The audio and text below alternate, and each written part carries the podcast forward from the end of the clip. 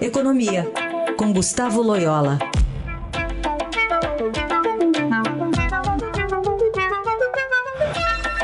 Todas as segundas e quartas ao vivo com a gente aqui no Jornal Dourado, Gustavo Loyola. Tudo bem, Loyola? Bom dia. Bom dia. Loyola, temos acompanhado um, um ciclo aí do dólar, agora no momento que tem empolgado muita gente, né? O dólar fechou ah, na última sexta-feira em seu menor patamar desde junho, já mais próximo ali dos cinco reais. Ah, lembrando que nesse processo de desvalorização chegou perto dos seis reais. Ah, diante de, eu não sei se a gente pode chamar de um cenário otimista, mas temos ah, o início de vacinação em larga escala contra a Covid-19, tem a questão da mudança de governo nos Estados Unidos. Ah, claro que o Brasil tem algumas pendências econômicas importantes, como a, a própria questão das reformas, mas o que a gente pode esperar desse ritmo do dólar? Ele deve voltar a patamares mais desejáveis, Loyola? Bom, é, é o dólar é, tem enfraquecido no mundo inteiro, né, com, em relação a praticamente todas as moedas. Mas isso tem a ver, em primeiro lugar, como você mencionou, com, a, a com a, um aumento do otimismo é, global aí em função da, da, do início das, da vacinação. Então, é, a, os investidores é, estão menos avessos ao risco. Isso leva a uma diversificação aí de aplicações e, e de investimentos e, e, o dólar acaba perdendo, porque o dólar é um, um refúgio seguro, né, nos momentos de risco e maior risco. Então, quando o risco cai, há uma tendência é, de saída de recursos do dólar para outras moedas.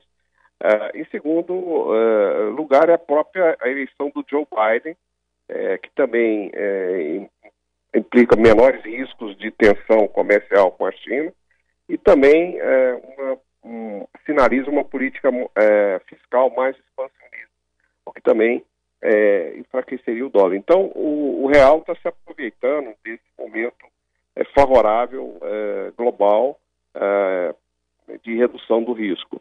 Agora, a, a, continuidade desse processo aqui no Brasil, nos, nas próximas semanas, vai depender muito de fatores domésticos, notadamente da questão fiscal. Né? Há um há uma apreensão grande em relação aí a, ao orçamento de 2021, é, como é que o governo vai lidar com as pressões de, de gasto, é, se vai ser mantido o teto, é, o limite lá de crescimento dos gastos, limite constitucional, enfim, existem muitas dúvidas sobre a questão fiscal no Brasil, né, depois de um ano em que, em que o governo teve que gastar muito por causa da pandemia, e também um, um, quando houve também é, uma, uma redução muito grande das receitas, né?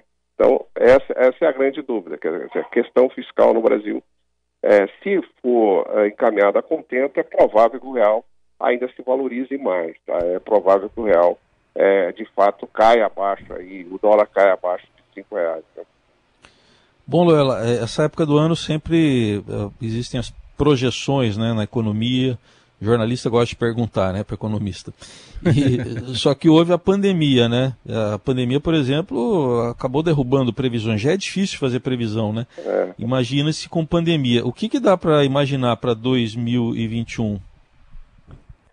Bom, em relação aqui à economia brasileira, dá para é, antecipar aí uma, uma recuperação econômica. É, então, o crescimento do PIB é em torno de uns 3%, né? Agora, é um crescimento muito baixo ainda, né? Porque, é, em primeiro lugar, porque é, nesse primeiro trimestre do ano ainda tem um efeito da pandemia. É, provavelmente a vacinação só vai estar mais disponível no Brasil a partir do segundo trimestre. Então, ainda há um primeiro trimestre bem influenciado pela pandemia, né? E além disso, há outras, outros fatores aí que, que afetam a, o crescimento no Brasil, que são fatores mais estruturais, questões de produtividade e tal. Então, é, o Brasil não vai dar um estirão muito grande né, de crescimento ano que vem, não. Então, vamos ficar um, em torno de uns 3%. E, evidentemente, claro, um ano melhor do que esse ano. Um outro aspecto importante é que a, com a retirada desse do Corona Voucher, né, do auxílio emergencial, é, há uma redução do consumo. Então, isso também, em nome de início aqui, em em 2021 tem um efeito negativo, né?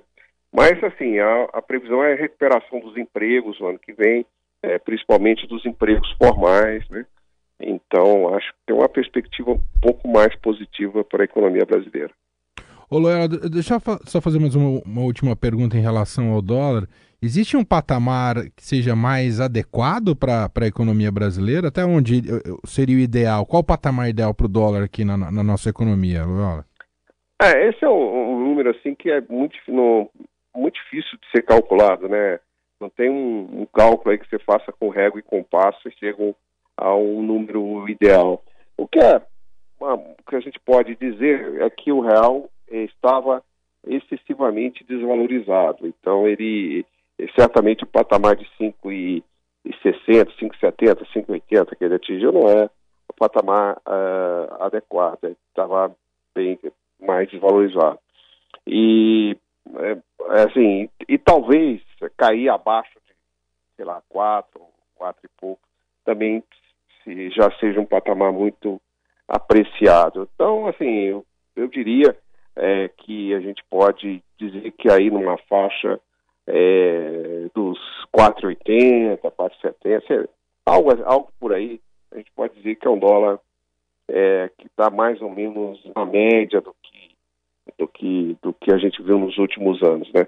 Agora, é, evidentemente é um número assim que não, não, não, não existe assim é, um, número mágico tá? que a gente possa achar depende de uma série de hipóteses e tal. Então, é, eu diria assim que um dólar que, que, que seja suficiente para equilibrar o balanço de pagamentos é, e, que, e, e, e, que não cause né, nenhum tipo de pressão é, do ponto de vista de, de inflação e tal. Acho que seria o ideal. Muito bem, Gustavo Loyola com a gente todas as segundas e quartas. Na quarta-feira ele está de volta ah, para participar aqui do Jornal Dourado. Obrigado, viu, Loyola? Até mais, tchau.